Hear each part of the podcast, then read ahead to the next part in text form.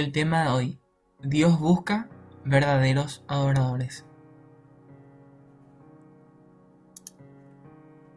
Después de que el reino del norte, si estudiamos la Biblia, con su capital Samaria, recordamos que cayó en manos de los asirios. Los asirios eran gente muy cruel y deportaron a muchos judíos y trajeron a extranjeros para que viviesen allí. De ahí se formaron matrimonios este, entre extranjeros y judíos que, surgió una raza mixta que era impuro ante los ojos u opinión de los judíos que vivían en Judá.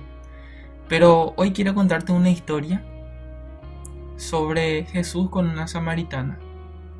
No era fácil la relación entre los judíos y los samaritanos porque los judíos los consideraban como impuros o como una mezcla no original. Era un lugar muy importante, la ciudad de Samaria. Tenía el famoso pozo de Jacob, donde se cree que Jacob mismo lo había hecho. En esta historia, en el capítulo 4 de San Juan, vemos que Jesús se encuentra con ella. Dice que versículo 6 del capítulo 4 que estaba allí el pozo de Jacob. Entonces Jesús, cansado del camino, se sentó así junto al pozo y era como la hora sexta. Y Jesús vio a una mujer de Samaria sacar agua y Jesús le dijo, dame de beber pero sus discípulos habían ido a la ciudad a comprar de comer. Y ahí es el versículo 9 que la mujer samaritana le dice, ¿cómo vos, siendo judío, me pedís a mí de beber que yo soy mujer samaritana? Porque judíos y samaritanos no se tratan entre sí. Y yo les hago la pregunta, ¿será que Jesús no sabía la diferencia que había entre los judíos y samaritanos? Pues claro que sí, lo sabía, pero igual se acercó a ella a veces tenemos prejuicios hacia las personas que hacen que no nos acerquemos hacia ellos, hacia los marginados sociales, hacia los rechazados, hacia las minorías. Jesús no solamente hace eso, sino que se acerca a una mujer, cuando culturalmente no era bien visto que un rabí se acercara a una mujer. Y saben que Jesús rompía con esas barreras que dividían a las personas, porque él amaba a las personas Independientemente de su situación, él buscaba cómo acercarse a ellas y la enseñanza que le deja era muy grande. Dice que ella se acerca y comienza a entablar este diálogo y le dice la mujer, como tú siendo judío me pides a mí de beber que yo soy mujer samaritana. Le dice, es claro que los judíos y los samaritanos no se tratan entre sí.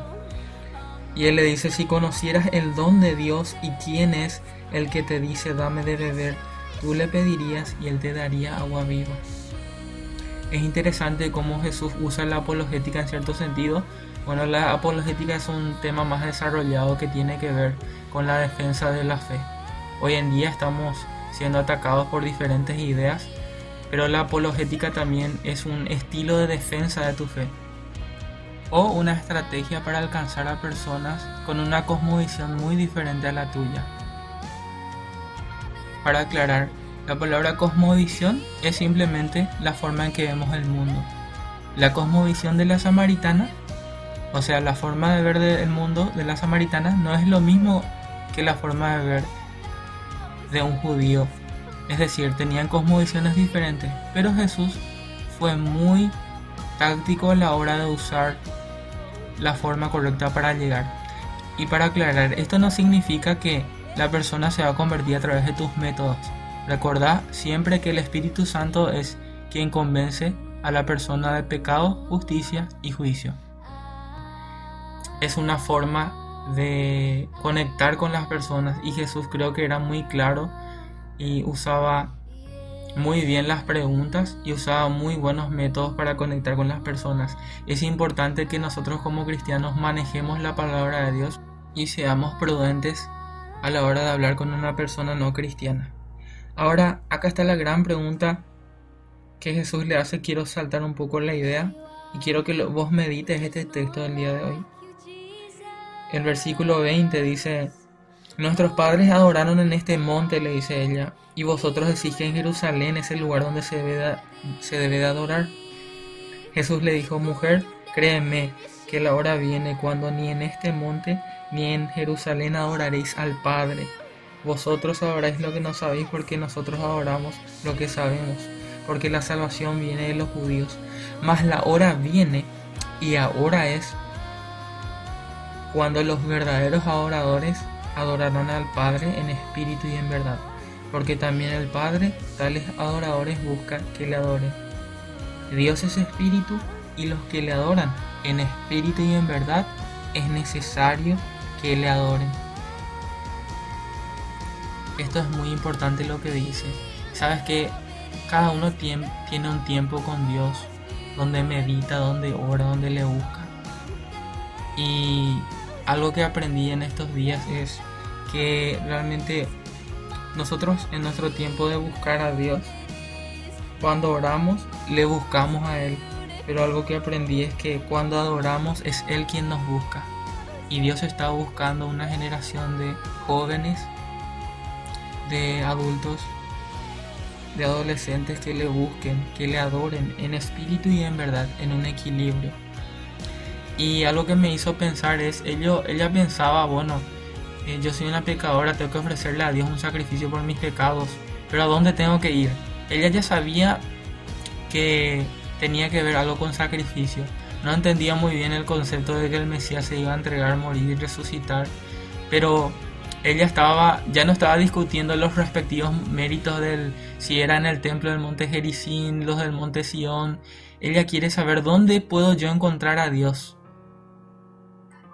Y la respuesta es que podemos encontrarle a Dios donde estemos. Esto es maravillosa. Lo que importa no es dónde se rinde culto, sino la disposición de la mente y el corazón. Hoy en día con esta pandemia estamos encerrados en casa, pero la iglesia puede adorar a Dios desde casa y eso es maravilloso. Y en un equilibrio podemos hacerlo. Porque ellos pensaban, ah, no, en este monte es, o es en Jerusalén, pero Jesús dice, no, ni en este monte ni en Jerusalén adoraréis al Padre. Pero dice, vosotros adoráis lo que, no, lo que no conocéis, nosotros adoramos lo que conocemos porque la salvación viene de los judíos. Pero la hora viene y ahora es, ahora es porque Él estaba ahí, Jesús había venido. La hora es y ahora es cuando los verdaderos adoradores adorarán al Padre en espíritu y en verdad, porque ciertamente a los tales el Padre busca que le adoren. Necesitamos un equilibrio y la palabra verdad aquí es muy importante. En griego es verdad es aletheia, que es lo opuesto a algo oculto. Es lo opuesto de ficticio, de fingido o falso. Esta palabra denota veracidad, realidad, sinceridad, exactitud, integridad. Es decir, debemos adorar a Dios en espíritu y en verdad y tener un equilibrio. Debemos leer la palabra de Dios y conocer más a Dios para saber cómo Él es. Cuanto más leas su palabra, más vas a conocer la mente, el corazón y la voluntad de Dios. Entonces necesitamos conocer a Él en espíritu y en verdad porque Él busca a los verdaderos adoradores. Ahora quiero dejarte algunas preguntas para que medites. ¿Qué prejuicios qué ideas tengo que sacar de mi mente para acercarme a una persona que piensa muy diferente a mí y que quizás la considero mi enemiga para que conozca a Cristo. Es decir, qué pasos tengo que tomar después quizás de esta cuarentena para acercarme a alguien que tiene un estilo diferente a mi forma de vivir, para que esta persona conozca a Cristo realmente. Recordemos que Cristo se juntaba con las prostitutas, con los recaudadores de impuestos, con los más odiados, con los pobres, con los marginados. Entonces pensemos en eso. Jesús los ama y quiere que ellos entreguen sus vidas a Él. Otra pregunta para meditar. ¿Dónde encuentras a Dios? Te invito a que busques un hábito donde encuentres mejor tu conexión con Dios. En mi experiencia personal son con los atardeceres y con mi tiempo de meditación escuchando músicas de adoración, pero te invito a que busques dónde te encuentras con Dios. Y le buscas en espíritu y en verdad. De verdad, Dios te está buscando a ti. ¿Cuánto le adoras? Si te gustó este mensaje, puedes compartirlo en un grupo o compartirlo a un amigo, una persona que necesite. para más reflexiones puedes seguirme en mi cuenta de Instagram arroba josías o en suscribirte a mi cuenta de YouTube Josías Romero donde voy a estar haciendo videos de algunas reflexiones. Que tengan un bendecido día.